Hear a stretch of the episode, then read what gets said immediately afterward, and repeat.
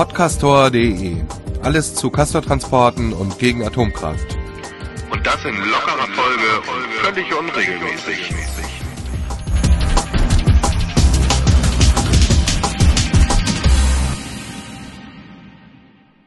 Willkommen zur nunmehr zweiten Folge auf Podcastor.de.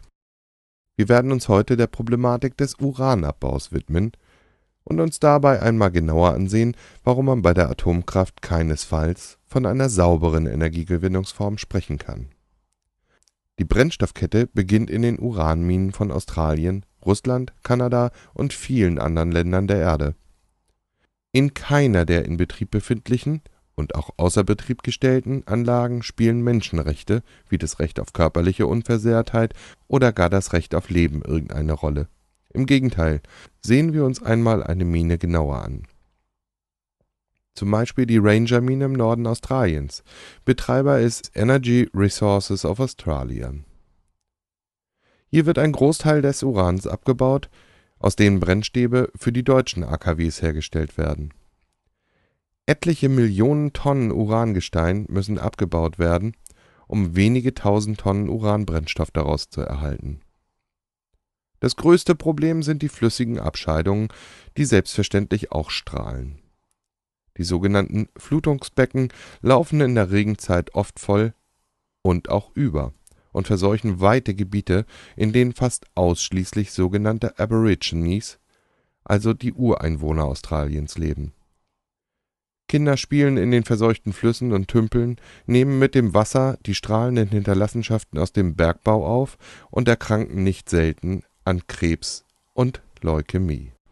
Studien der Betreiber dieser Minen schieben die Verantwortung auf den Lebenswandel der Aborigines, die meist am unteren Rand der sozialen Leiter leben aber Aborigine-Organisationen konnten belegen, dass genau die Stämme weit überdurchschnittlich von diesen spezifischen Erkrankungen betroffen sind, die sich unmittelbar um die Minen aufhalten.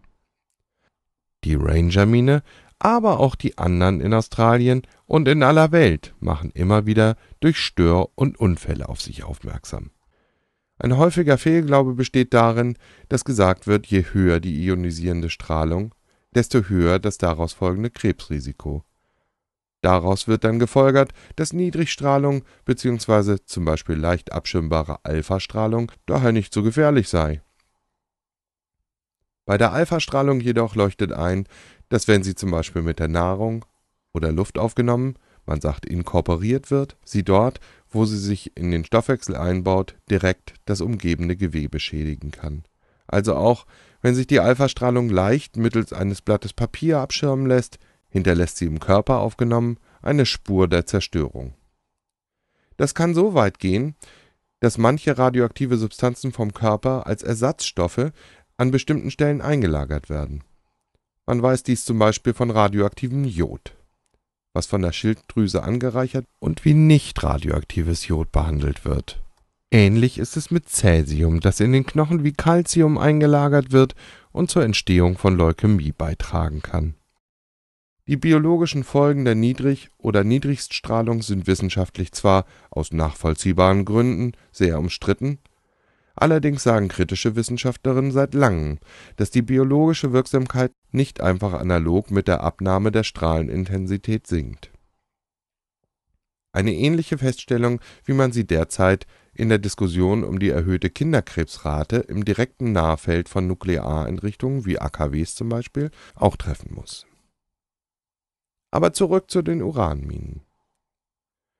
Es ist einleuchtend, dass bei einem ausgedehnten Tagebau, der sich in fast allen Minen weltweit an der Erdoberfläche abspielt, eine wirkungsvolle Barriere für Feinstäube und die vorhin erwähnten Ablaugungen und weiteren Wasseraustritte nicht bewerkstelligen lässt. Und als hätten dies die Betreiber der Minen resignativ so hingenommen, werden erst gar keine Versuche dahingehend unternommen. Schlimmer, Gefahren werden komplett ausgeblendet. Umweltschützer und Wissenschaftler sagen aber ganz klar, dass durch die Bewegung des Urans, die Zerkleinerung des Erzes und dessen chemische Behandlung die Gefährdung entsteht. Denn bei diesen Prozessen wird unter anderem hochgiftiges Radongas frei, das mit dem Wind über weite Entfernungen verweht werden kann. Und die Staubpartikel können ins Gewässersystem und damit letztlich auch in die menschliche Nahrungskette gelangen Zudem spielt sich der Tagebau in aller Regel in Regionen ab, in denen die jeweiligen Mainstream-Gesellschaften so gut wie nicht vorhanden sind. Es trifft in den meisten Fällen Aborigines, sozial benachteiligte Menschen oder Bevölkerungsgruppen, die in irgendeiner Form von der Teilhabe an der Mainstream-Gesellschaft abgeschnitten sind. Deren Proteste sind dann schnell zu disqualifizieren, finden sowieso erst bei stärkeren Protestaktionen oder überhaupt gar kein Gehör. In aller Regel sind es internationale Widerstandsaktionen, die den direkt Betroffenen vor Ort Gehör verschaffen und in einigen Fällen auch zur Änderung der jeweiligen Atomfahrpläne bewegen. Erinnert sei hier nur an die internationalen Aktionen im Jabiluka-Nationalpark in direkter Nachbarschaft zur Ranger-Mine in Australien 1998, bei denen alleine bis zu 400 Aktivistinnen festgenommen wurden. Zitat Wikipedia Nach internationalen Protesten besuchte eine Delegation der UNESCO das Gebiet und bestätigte die befürchtete Umweltgefährdung für das Weltnaturerbe durch den Uranabbau. Der zunehmende politische Widerstand, mehrere Gerichtsverfahren und ein einbrechender Uranmarkt veranlassten die Gesellschaft Rio Tinto im September 2002 die Entwicklung der Mine einzustellen. Also alles in allem gute Gründe, den Betreibern von Atomanlagen genauestens auf die Finger und in ihre Argumentationskarten zu schauen. Protest und Widerstand lohnt sich. Denn Atomstrom ist nicht gelb, gut und günstig, sondern vielleicht gelb, aber auf jeden Fall giftig und gefährlich. Mit diesem schönen Schlusswort schließen wir die heutige Folge hier auf podcastor.de, aber nicht ohne einen Ausblick auf die nächste Folge zu geben, die vermutlich wieder ein wenig später das Ohr der Welt erreichen wird, als wir alle es uns wünschen. In der dritten Folge werden wir uns um die ganzen Zwischenschritte zwischen dem Uranabbau bis hin zum fertigen Brennelement herumdrücken und ganz direkt auf die Gefahren des Betriebs von AKWs kommen hier werden dann auch aktuelle Zahlen über Störfälle in den letzten Jahren zu nennen sein, die leider nur noch sehr ungenügend systematisch von atomkritischen Gruppen und Verbänden archiviert werden.